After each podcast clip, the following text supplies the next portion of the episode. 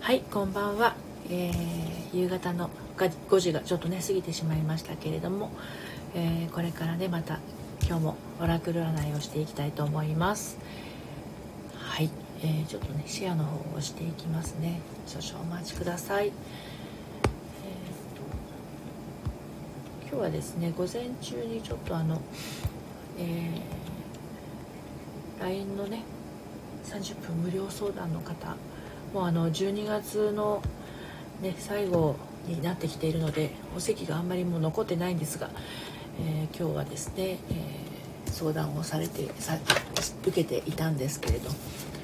あのあ勇気づけママ久美さんようこそお越しくださいました。はじめまして恋愛セラピストののりぴと申します。普段はあの婚活や恋活に悩む方それからあのシングルマザーの方のね再婚活に悩む方またあの子育てですとか、えー、結婚生活に悩める方の相談に乗っているものなんですけれどもこの時間はですね、えー、恋愛セラピストが引くオラクル占いのお時間になってまして30分間ですね、えー、女神様のオラクルカードを引かせていただいてます。あ栄養さんこんばんは。いつもありがとうございます。えー、っと昨日昨日一昨日ぐらいからあこんばんは。えー、っとねそう女神様のオラクルカード以外にですね、えー、心に効く魔法の杖というのもあの取り入れておりましてあのイエスかノーのお答えなんかを知りたい時などにはですねこちらはあのオラクルブックなのでカードではないのですが、えページをこうね、えー、パラパラパラっと親指でこうスルスルっとこうページをめくってパッと止まったところがそのお答えになるというものなんですね。もう20年ぐらい前だと思うんですけれど恋に効く魔法の杖っていうのが、まあ、あのテレビだったかな藤原紀香さんが愛用してるっていうのを聞いてで私も恋に効く魔法の杖もあるはずなんですがちょっと見当たらずであの心に効く魔法の杖っていうのはあの恋愛に限らずあの迷い事があった時にこう温かいメッセージをいただけるっていうものなんですね。DJ さんようこそお越しくださいました。こんばんは。今日はなんか雨が降って外は寒いですね。暗くなるのも早いしなんかこう夕暮れ時がもうどんどんこう12月に入ってね年の瀬ですけれどあの物悲しい感じがしますよね。あのあまりこうコロナの関係もあって都心に出たりとか、まあ、街に出ること仕事が私は家の中で完結してしまうのでもうちょっとあのお買い物に行かない限りは基本家にいるんですけどですので街のイルミネーションなどをあの見たりっていうのもねあんまりないのですが皆さんはご覧になりましたか？結構多分あのどんな小さな駅前だったとしてもクリスマスイルミネーションのあの電飾ネオンがねあの綺麗なんじゃないかなと思うんですけどあの大勢の方が繰り出してくるようなそういったイベントは今年はきっと縮小傾向なのかなと思うとちょっと寂しい感じがしますよね。あのすごく似た名前のイルミネーションのイベントあるじゃないですか私いつもどれがどれだか分かんなくなるんですけどミレナリオとかルミナリエとかあれどっちがどっちだったかなっていうの分かりますか？で綺麗ですけどあのあまりにも人がすごいのであの実際に現場に出かけたことはないんですがあのあれは綺麗でしたね。えっと原宿になるのかあれは渋谷になるのか青の洞窟みたいの。代々木公園の手前ぐらいまで続く青いイルミネーションが、まあ、ちょっとね LED なのでちょっと目が痛いぐらいに青いんですけどはいあのオラクルカードご希望の方は遠慮なくおっしゃってくださいね。あの今つらつらと お話をしてますが。で私千葉に住んでるんですけれど千葉も結構イルミネーションが綺麗なところがいくつかあって、えーと、私が何度か行ったことがあるのは東京ドイツ村のイルミネーションも多分もうやってると思うんですが結構広大な敷地の中えー、イルミネーション綺麗ですね。あとマザー牧場もイルミネーションを確かやってたかと思います。はい。あのあちこちでやってるイルミネーションもまあまあ外だからね、えまあ、そんな密ではないのかもしれないですがでもルミナリエとかミレナリオのああいった街中にあるイルミネーションはやっぱり人手が多くなってしまいますよね。あ弥生さん神戸のルミナリエ綺麗でしたあルミナリエが神戸なんですね。ミレナリオはどこだ？ろ う東京ミレナリオかな。ねちょっとちょっとググります。ミレナリオあ東京ですって。やっぱり。なるほどなるほど。東京ミレナリオ今年やってるのかな。ね。東京駅丸の内方面から丸の内中通り東京国際フォーラムまでであのやってるやつらしいんですけど今年がどうなのかな。はい。ルミナリー行ったの昔です。なるほどなるほど。綺麗でした？結構人手がすごくなかったですか？ドイツ村いいですよ。あのねドイツ村って普段はお一人いくらっていう入場料なんですけどこのあのイルミネーションの時って1台でいくらなんですよ。車1台でいくらっていう感じ。だからご家族でいくらみたいな感じになると思うのであのおちびちゃんたちもねすごい綺麗だからね喜ぶと思いますよ。寒いのでねめちゃめちゃ寒いので暖かくしていかないとねあの風邪ひいちゃいますけどすごく綺麗です。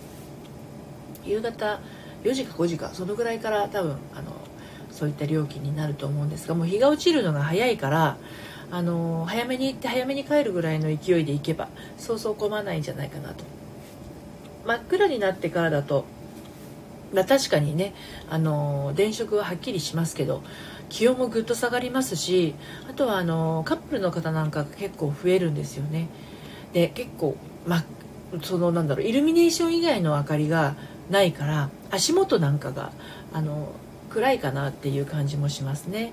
はい、すごい人の分甘えられない私が彼にぴったりくっつけたのが嬉しかった。あいいですよね。そうそうそう。あのー、すごい人手だとね自然とこうくっつかないとあのー、離れていっちゃうしね。そうそういうのありますよね。あと寒いしね。あの冬場はくっつきやすいと思います。恋愛初期の方は冬場はくっつきやすいというのを覚えておくとデートも楽しくなりますよね。あのーそういうなんだろうな季節のこう楽しみっていうものがあの今年もちゃんとこうカップルの方たち、まあ、まあもちろん結婚している私なんかもそうですけどね、えー、クリスマスパーティーをしたりとかあとはあの忘年会会社の忘年会なんかはね軒並みこう、えーと、とやらない方向かもしれませんけれども、ね、そういったイベントがどうなるのかなというのはありますよね。でうちの娘がねうちの娘はね会社のあの飲み会は極力参加しない女なんですけど 私に似てはっきりしてるんですよ。あの、まあ、付き合いで行かなきゃいけないんだと思って行く人も結構多いと思うんですがうちの娘はね無駄なものには行かない主義なので。でこの間憤慨した LINE で憤慨してたのがあのこんなねこんな状況なのにね会社の女がね忘年会やろうって言ってんの。意味わかんないっていう LINE が来てね。絶対行かないとか言ってましたけど、まあ、娘も5月に結婚したので、まあ、お家で旦那さんとご飯食べた方が安全だし楽しいしそっちをそっちをねあの当然選ぶんでしょうけど、まあ、あのそういうところにもねあの脳が言えない人はね辛いんじゃないかなと思います。行きたくないのに行っちゃうとかね。はい。あ誕生日を迎える前のオラクルカードからのメッセージが知りたいです。弥生さん。弥生さんお誕生日いつですか？もうもう近々ですか？今日は12月2日ですけどね。伊手座ですね。弥生さんね。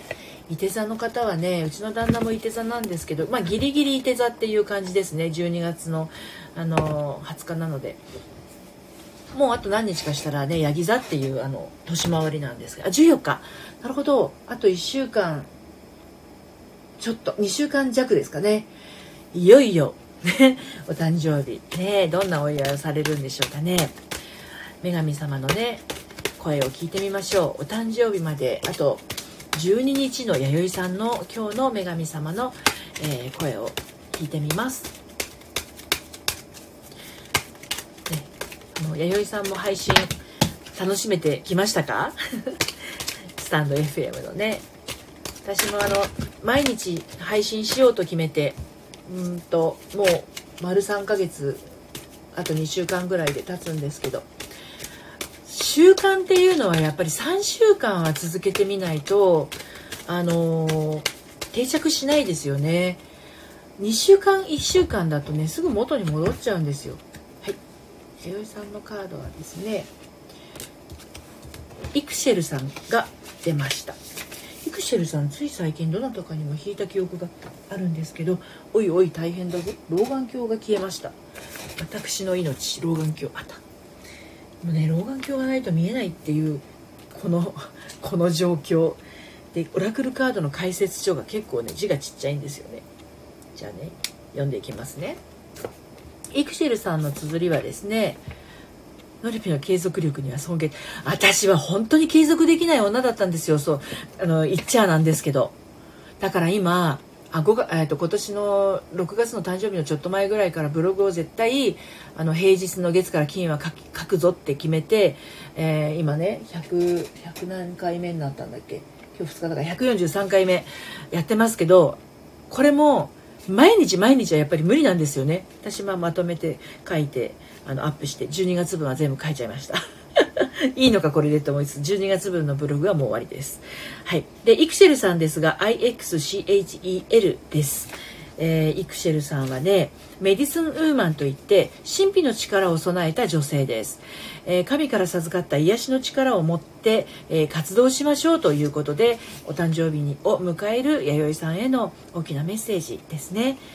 でイクシェルさんそのものあイクシェルさんはねえっとねうーん何て言うのかな。これ何人の方なんどこの人なんだろう。あのねイクシェルさん自身は古代よりマヤの月の女神としてあの崇められてきたという方なんですよね。であのイクシェルさん自身が月の女神でしょ。で旦那さんはね太陽神なんですよ。太陽の神様。で、えー、マヤの神々をね生み出したということなんですけれどもあの、まあ、マヤなのでなんこう古代遺跡なようなものがねあのこのイクシェルさんの後ろにねあのイラストとしてあってで空からはね稲光が走ってるんですよあちこちから。はい。ということで、イクシェルさんのメッセージを読みします。制する力とは何かを強要することではありません。強要することはまるで子供が感触を起こしているようなもので、些細な恐れの感情から成り立っています。一方、制するということは自分が偉大なスピリットの恩恵や知恵の一部なのだという揺るぎない確信からなるものです。飛来神のような力を持ってあだから雷の絵なんですね。飛来神の力飛来神のような力を持って導くのが弥生さんあなたの役割です。はい。人に左右されることのない。人に左右されることのない。大事ですね。明快な思考プロセスを通して制する力とつながりましょう。すでにあなたの中にはその力を使いこなすなど使いこなすのだという確固たる決心があるでしょう。その気持ちをぐらつかせないでください。より大きな源とつながりを持ちあなたが持っている自然な力を拡大させましょう。そうすることであなたは無限から無限へとしっかりとつながることができます。言い換えればあなた自身やあなたがヒーリングを施す相手などあなたの周りの全ての存在がスピリットそのものであるということです。というねあの壮大な、ね、あの奥義になるメッセージをイクシェルさんがお誕生日前の弥生さんにお伝えをしています。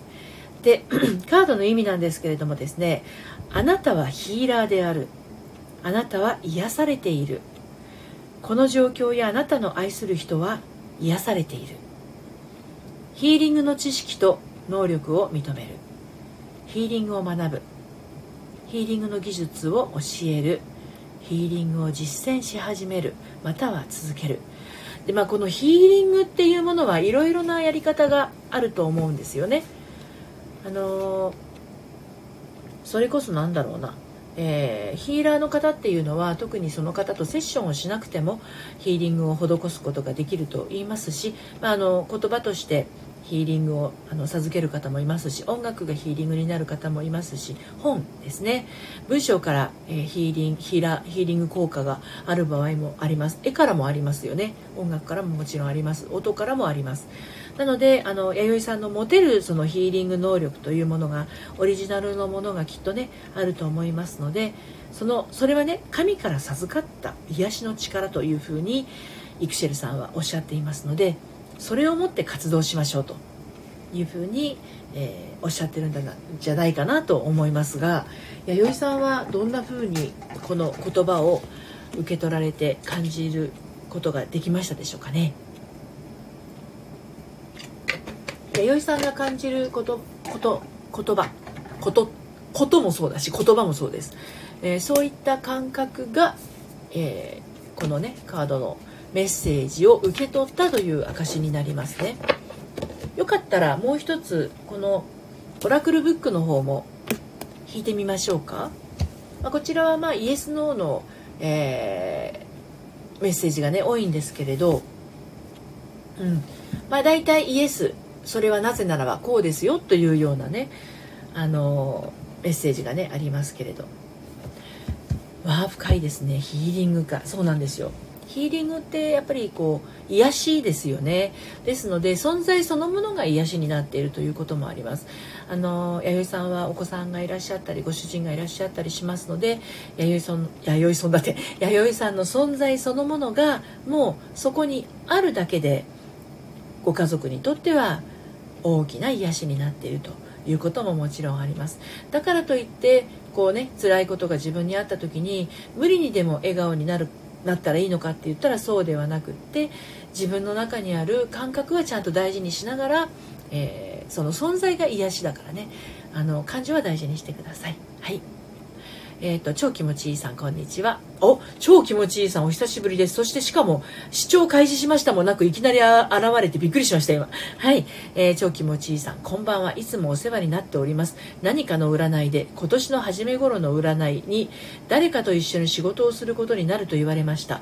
もう出会っているでしょうか？これからでしょうか？なるほど。もしかすると、超気持ちいいさんのご質問は、あの、心に効く魔法の杖っていうのもあるんですよ私。あの一昨日ぐらいからやってるんですけど女神様のオラクルよりもそれの方がイエスの方がはっきり出るんですよね。ええー、ってびっくりします。今ね超気持ちいいさんが視聴開始しましたっていうのが遡っても出てこないんですよ。いきなり登場されて、私今めっちゃびっくりしたんです。はい。弥生さん、オラクルブックも OK です。じゃあね、見てみましょうね。今ね、弥生さんのオラクルブックをね、あのー、私の方でやりますので、その後、超気持ちいいさん、あのー、女神様にするか、それとも、あの、オラクルブックにするか、ちょっとね、あの、考えてみてくださいね。弥生さん行きますよ。12月のお誕生日までの弥生さんですね。はい。えっ、ー、と、ムーンというカードというか、ページを開きました。左側には三日月と天使がラッパを吹いてこう舞い上がっているようなイラストが書いてあります。そして右側ですが文章が書いてあります。月は相手の光で輝いています。答えはイエスです。ただしそのことで相手も幸せになるなら。これが弥生さんへのメッセージです。なかなか深いでしょ？オラクルブックもね。月は相手の光で輝いています。ね弥生さんも誰かの存在で輝いているのかもしれませんね。はい答えはイエスです。何かこう今二択で迷っているようなことがあったとしたら弥生さんのそのご質問に対する答えはイエスということになります。ただしそのことで相手も幸せになるならという注釈が入ってきますので、まあ、自分だけではなく周りの人と共にね幸せになっていくんだよっていうメッセージをね感じられたかなっていう感じがしますね。はい。超気持ちいいさん、オラクルブックってこんな感じなんですよ。女神様でいきますか？それともオラクルブックでいきますか？どうしましょう？まず女神様に聞いてみましょうか。ね。で、そのま、その後、まあ、これが、あの、もう出会ってるでしょうか？これからでしょうか？ということなので、うん、悩みますよね。よいさんありがとうございます。女神様がね、はっきりその、もう出会ってるかどうかを言ってくれるかどうかはちょっとわかんないです。でもオラクルブックの方は、うんとね、イエスですとかね、あの、ノーとか言ってくれます。あの、解説とともにね。はい。でも一応、女神様も引いてみましょうかね。超気持ちさんね。はい。きっとね、あの、素敵なメッセージをいただけると思います。女神様切ってます。女神様切ってません。女神様カードを切ってます。ほい。あ出ましたよ。すごい綺麗な人。ベスタさん。ベスタさんです。VESTA です。VESTA ベスタさん。ベスタさんはですねうんとね家。大きく家というメッセージがあります。はい、えー、読みますね。家。あなたの家族の状態は良い方向向かっています。引っ越しが決まったりそこに住んでいる人に健全な変化が起こったりするでしょうという大きなメッセージがまずあります。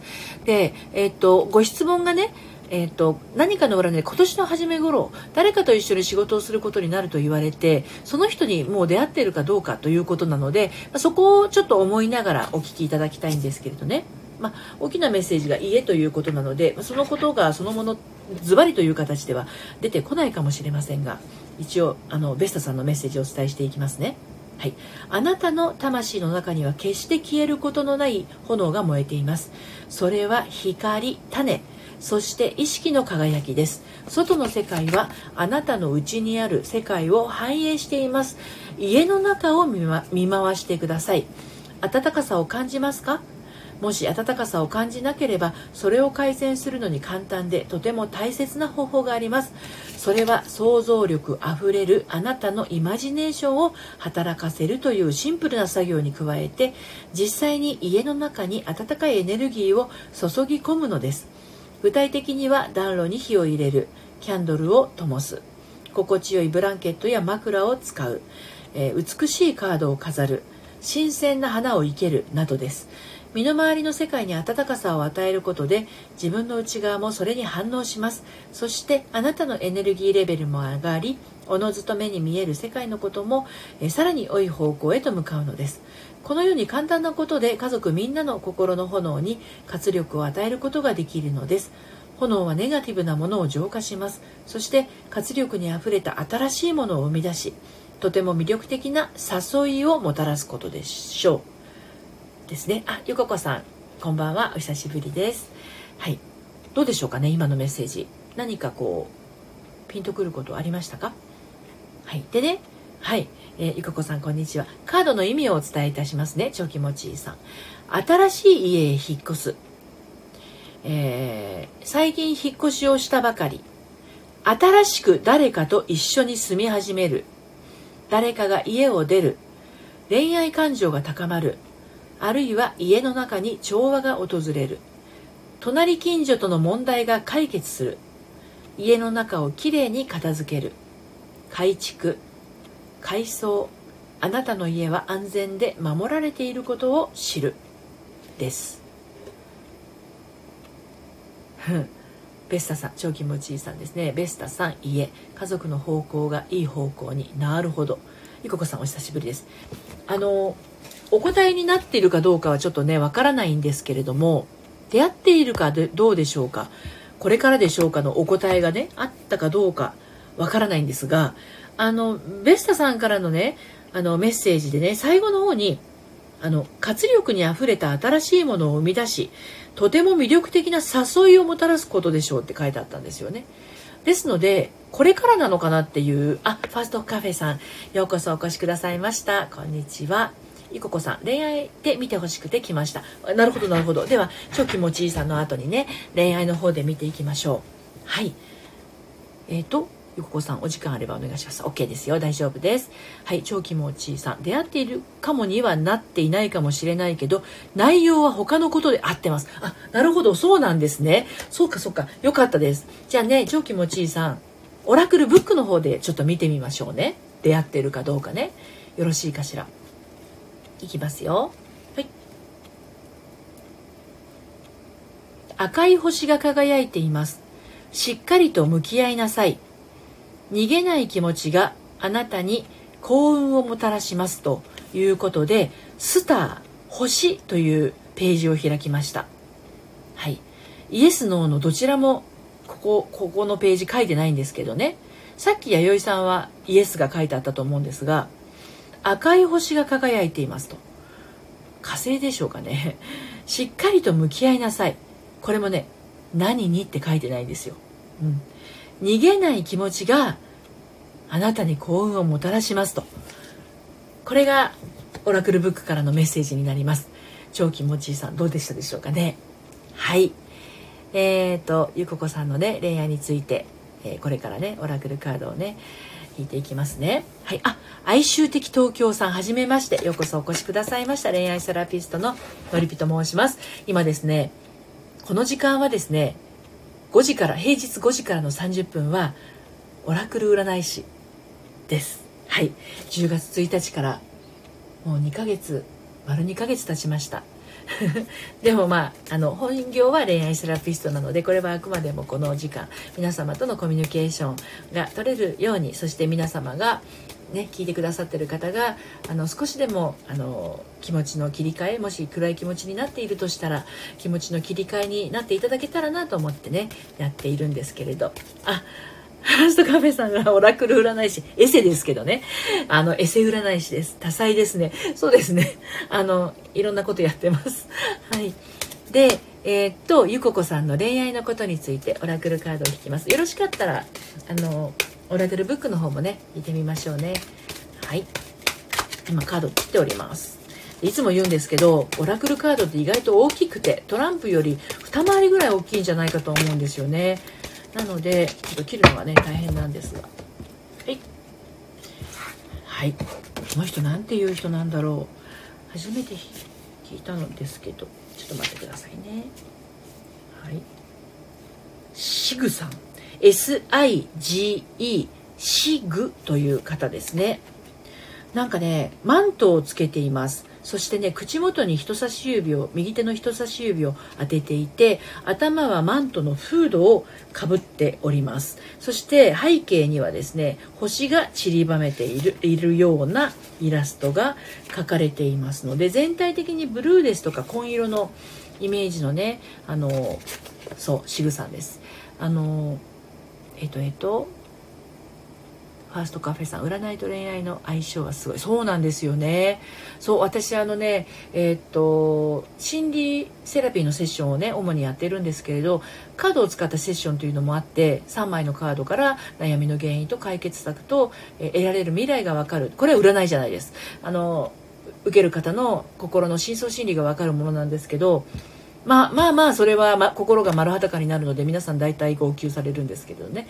あのそちらは占い師じゃなくてちゃんとセラピストとしてねやってます。でゆここさん相手は恋愛感情ないのかなって悩みです。なるほどなるほど。ではですねシグさんのメッセージをお伝えしていきますね。はい、えー、クワイエットタイム静かな時間というカードですね。シグさんのカードはね休息を取るために一人で静かに過ごしましょう。瞑想しじっくり考えてみましょう。ということです。でシグさんのメッセージ。心を落ち着かせましょう。だから口元に人差し指を当ててるんですねこれね、えー、深く息をして言葉や心配計画を手放すのです。自分の奥深くに潜んでいる静けさを感じましょう。世の中に出ることのない静けさの渦の中へと向かってみましょう。静寂の中へと引きこもり一人で時を過ごす必要があります。私は喜んであなたに活力を取り戻させ自分自身の意識を中心に据え直すお手伝いをするつもりです。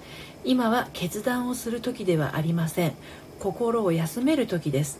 行動に移す時がやってきたならばあなたはすぐに気づくはずです。しかし今は心を鎮めましょう。休んでください。これがシグさんからのゆゆここゆここさんへのメッセージになります。はい、でカードの意味もねお伝えしていきますね。表に出ず静かに暮らす。話すよりも耳を傾ける。騒音や大きな音を避ける。瞑想する。心の中での天への問いかけに思いを委ねる。騒音に耐えられないほど繊細であることを知る。これがカードの意味となります。ゆここさんなるほどと。いうことですね。でねあのこの、えーと、相手が恋愛感情があのないのかな？ないのかな？ないのかな？だったかな？うん、相手は恋愛感情ないのかなっていうことなんですけどあの相手が恋愛感情あるかどうかよりもゆく子さんがその人のことを思う気持ちを静かに静かに感じてあげる時期なんじゃないかなってカードはおっしゃってるのではないかと私今ちょっと感じました。どうしても恋愛の初期ですとかあの彼とうまくいってない方いらっしゃるんですよ。のりぴ塾にもね。そうするとどうしても相手の気持ちがすごく気になってしまってあのそれでざわざわしてしまうんですけれどもね。あのこれはこちらにいらっしゃる弥生さんもご存知の通りあの相手がどう思ってるかはね相手しか分かんないんですよ。でよく私ののりぴ塾生の方にお伝えするのがね人の脳内は面倒を見るなっていう言葉をお伝えしています。はい。ファーストカメラさんのりぴさんの声聞き入る。これは見てもらったらハマるわ。声がスッと入ってくる。どうもありがとうございます。嬉しいです。そう。あのね人の脳内は面倒見ちゃいけないんですよ。うん。で面倒見られるのは自分の脳内だけなんです。はいですのでゆここさんは自分自身の気持ちがどうなのかっていうことをあのじっくりと味わうっていうことなんですよね。でこの人がどう思ってるかを考え始めると同時に人は動けなくなってしまいます。うん、こう思われてるんじゃないかとかきっとダメなんじゃないかとかそういうふうに思った時点で行動が止まり思考が止まり成長しなくなっちゃうんですよね。うん、確かに人は変えられないっていうのありますよね。あの自分のことも無理に変える必要はないんですよ自分のことは変えなくてよくて自分がどう感じているのかをあの気づくっていうことがすごく大事ですでねあの私来月から、えーと、オンラインサロンを始めるんですけれど、まあ、そんな風にまあ恋愛に悩んでる方とか婚活がうまくいかない方があのざくばらに話せる場所を作りたくてあのね作っていくんですけれどね。やっぱりこうオープンな場所だとあのー、あプロネコさん。オンラインサロンプロネコさんが来てくださってびっくりしちゃった今。どうもありがとうございます。オンラインサロンは1月から やります。はい。悩んでる方が少しでもこうね元気になる場所が作れたらっていう気持ちからですね。で私のそののりび塾がね平日の10時から6時までしかやってなくてあの今来てる方は有給取ったり半休取ったりして来てくださってるんですよ。なのであのそういう方があのこう限定的な場所でねあの閉じたところだと私も言いたいこと書きたいことたくさんあるんですけど自分のプライベート今まで経験してきたこと恋愛遠距離恋愛だったりとか二股かけられたりだったりとかお見合いしたりとかうん、お見合いしたりとかもう本当にねスピード結婚とかね出会って5日でプロポーズされて半年後に入籍とかいろいろあるあるいろいろあるわけですよ。離婚した後に旦那のもあの旦那がママ友と不倫してたことが発覚したりとか。